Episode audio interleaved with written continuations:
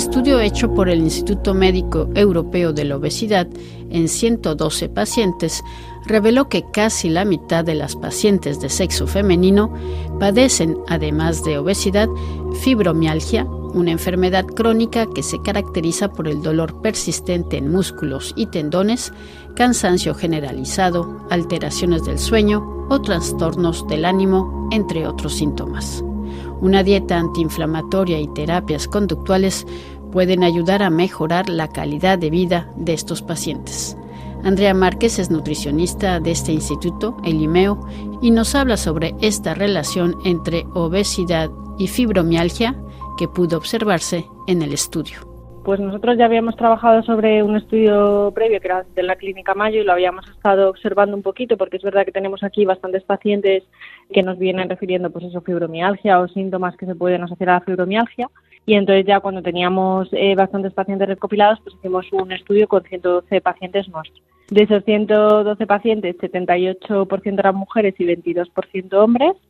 sí que nos sorprendió en nuestros resultados que de esos 112 pacientes ningún hombre padecía fibromialgia, mientras que en las mujeres sí que vimos hasta un 49% de, de mujeres que padecían la enfermedad antes de los 60 años más o menos y luego a partir de los 60 hasta un 64% aproximadamente. Sobre todo, lo que nosotros vemos, por lo que lo asociamos tanto a mujeres, es por el tema del déficit de serotonina. Hemos visto que en todos esos pacientes hay, hay un problema bioquímico que es que tienen niveles de serotonina bajitos. Y ese neurotransmisor, cuando está bajo, pues hace que aumente la percepción del dolor, que tengan alteraciones de sueño, que tengan dolores de cabeza, que tengan problemas emocionales, o sea, todo lo que luego vemos también en esos pacientes con fibromialgia y yo creo que al final que tengan obesidad también es un factor de riesgo y una consecuencia a la vez porque es lo que hace que tengan un mayor sedentarismo, que tengan dolores articulares, que no se puedan mover con facilidad cuando ya tienen un nivel de obesidad bastante elevado. Entonces, bueno, no creo que la obesidad sea la consecuencia de la fibromialgia, pero sí que creo que hay una relación importante eh, entre todos los síntomas que hace que poco a poco pues se vayan dando todos. Porque recuérdenos qué es la fibromialgia. Bueno, la fibromialgia es una enfermedad en la que lo que el paciente tiene son dolores intensos en diferentes partes del cuerpo que no tienen por qué ser una parte concreta, pues a veces son eh, piernas, a veces son brazos, a veces es todo el cuerpo. Tienen cefaleas intensas, tienen problemas de sequedad de boca, tienen problemas para dormir, o sea, tienen una serie de síntomas que se repiten pero que no tienen un marcador mm, claro, es decir, pues tiene un problema en la cadera o tiene un problema en la rodilla, no, o sea, son dolores intensos a nivel articular y a nivel muscular, cefaleas, mm, problemas de sequedad bucal y trastornos de sueño. Y se ha visto que los pacientes suelen tener también una base de depresión o de ansiedad importante a la vez. Y sobre todo lo que se ha visto a nivel bioquímico es eso, que todos, sobre todo en mujeres, tienen un déficit de serotonina importante. Entonces, bueno, al final es una enfermedad neurológica porque se ha visto que ese tipo de dolores tan intensos y que se dan en todo el cuerpo tienen que ver un poco con el sistema nervioso, pero sigue sin haber un poco claro de decir el problema está aquí.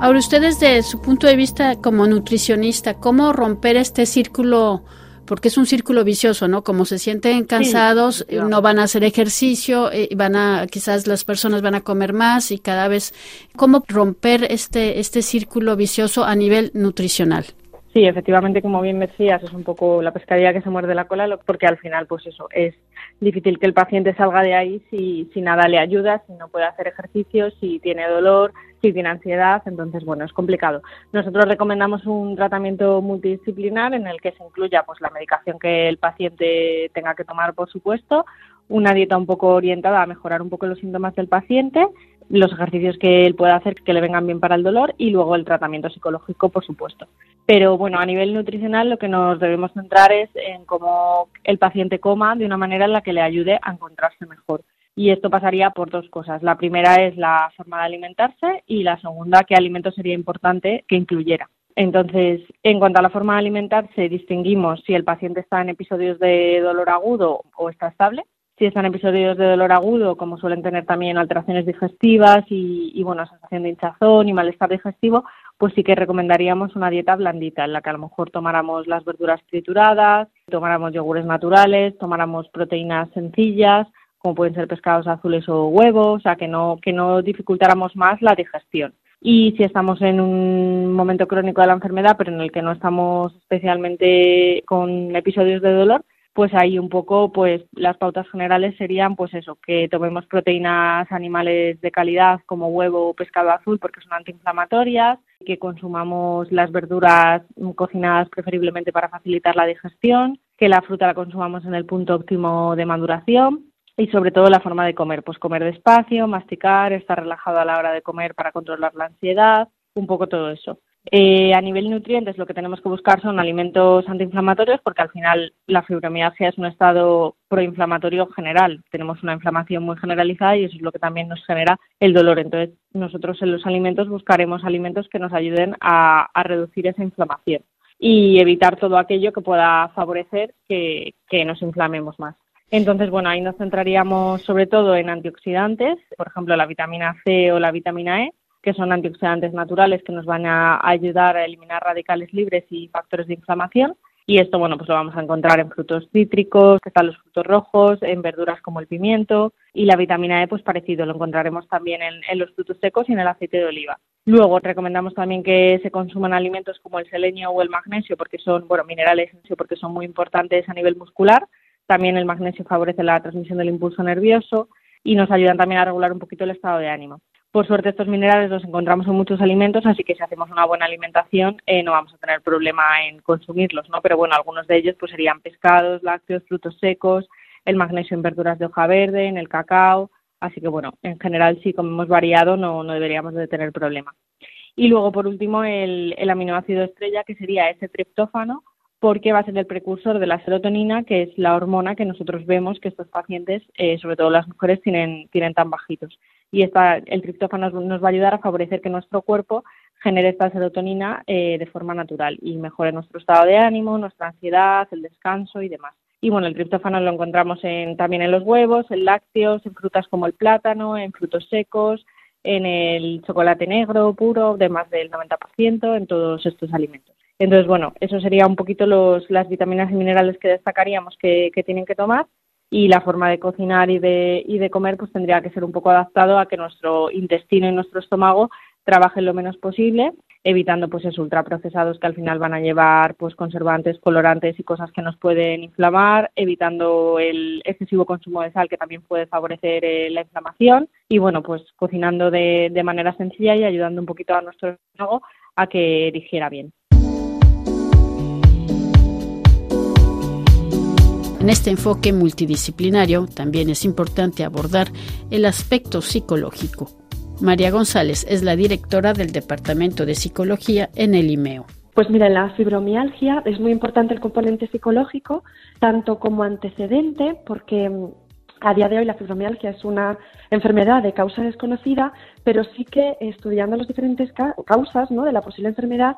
se ve que hay dos factores muy llamativos. Por un lado, que se expresa más en mujeres, hasta ocho veces más que en hombres, y que además, eh, viendo la historia eh, familiar y personal de los, de los pacientes, de las pacientes que lo desarrollan, tienen historias familiares parecidas desde el punto de vista psicológico, ¿no? Pues suelen ser personas que por diferentes causas o experiencias eh, no han visto sus necesidades cubiertas o no han podido cubrir sus necesidades. Entonces, en muchas ocasiones ha han sufrido como una inversión de rol, es decir, ellas han sido las cuidadoras eh, principales de algún miembro de su familia o incluso han tenido que hacerse cargo de sus necesidades cuando a lo mejor aún no tenían herramientas suficientes y también se describen en muchos casos antecedentes de, por ejemplo, eh, trauma, ¿no? Como abuso sexual o maltrato infantil, ¿no? Entonces, por ahí vemos que el aspecto psicológico es importante en la fibromialgia porque eh, no es una causa en sí, pero sí hay antecedentes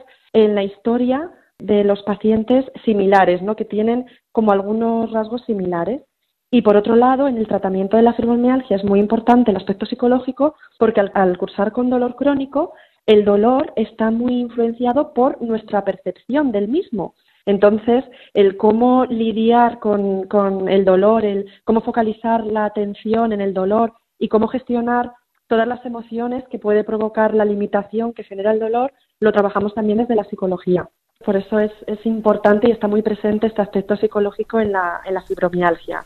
Y precisamente cómo romper este círculo vicioso o este problema que se junta con la obesidad, además, ¿no? Estas dos cosas. Exacto, pues mira, normalmente la fibromialgia a veces cursa con obesidad porque precisamente la persona lo que hace es utilizar la comida como una estrategia para atenuar la ansiedad que le provoca el dolor de la propia enfermedad o porque muchas veces al no saber reconocer bien sus emociones, pues las confunde con, con señales físicas como puede ser dolor o hambre. Entonces lo que hacemos en la terapia con fibromialgia es primero reeducar ¿no? a la persona, sobre todo en inteligencia emocional, reconocer las emociones, en gestión de las emociones, también en técnicas de atencionales a través de mindfulness y entrenamiento en la atención para eh, poder también entrenar la atención y no focalizarla tanto en el dolor o en el chequeo continuo de a ver lo que me duele ahora, dónde me duele, ¿vale? Y sobre todo poder eh, vivir, llevar una vida eh, lidiando con, con, el dolor y no evitar situaciones por tener ese dolor o por miedo a que pueda eh, desembocar en un brote, ¿no? Entonces, eh, ahí el tema psicológico lo focalizamos sobre todo en la gestión emocional, en también las distorsiones cognitivas o las creencias limitantes asociadas a la, a la enfermedad y sobre todo también focalizar la atención, entrenar la atención para no darle, eh, digamos, tanta presencia al dolor en el día a día. Entonces, digamos que todo esto ayudamos a la persona a tener más herramientas, ¿no? Y también su relación con la comida. Efectivamente, efectivamente, porque muchas veces la comida nos puede ayudar a atenuar el dolor. Es decir, mientras yo estoy comiendo, y sobre todo si estoy comiendo algo muy calórico, muy o dulce, muy palatable, que me gusta mucho, durante esos segundos no estoy sintiendo el dolor. Pero claro, luego conlleva a un empeoramiento de mi situación porque al ganar eh, peso, pues también, claro, me duelen más los músculos, puedo tener más lesiones y eso agrava mi condición. Entonces, el tema de gestionar la ansiedad y no focalizarla en la comida y también saber qué alimentos que a nivel nutricional, ahora hay más estudios, ayudan a disminuir el dolor o ayudan sobre todo a todo eh, mi sistema muscular, también ayuda mucho.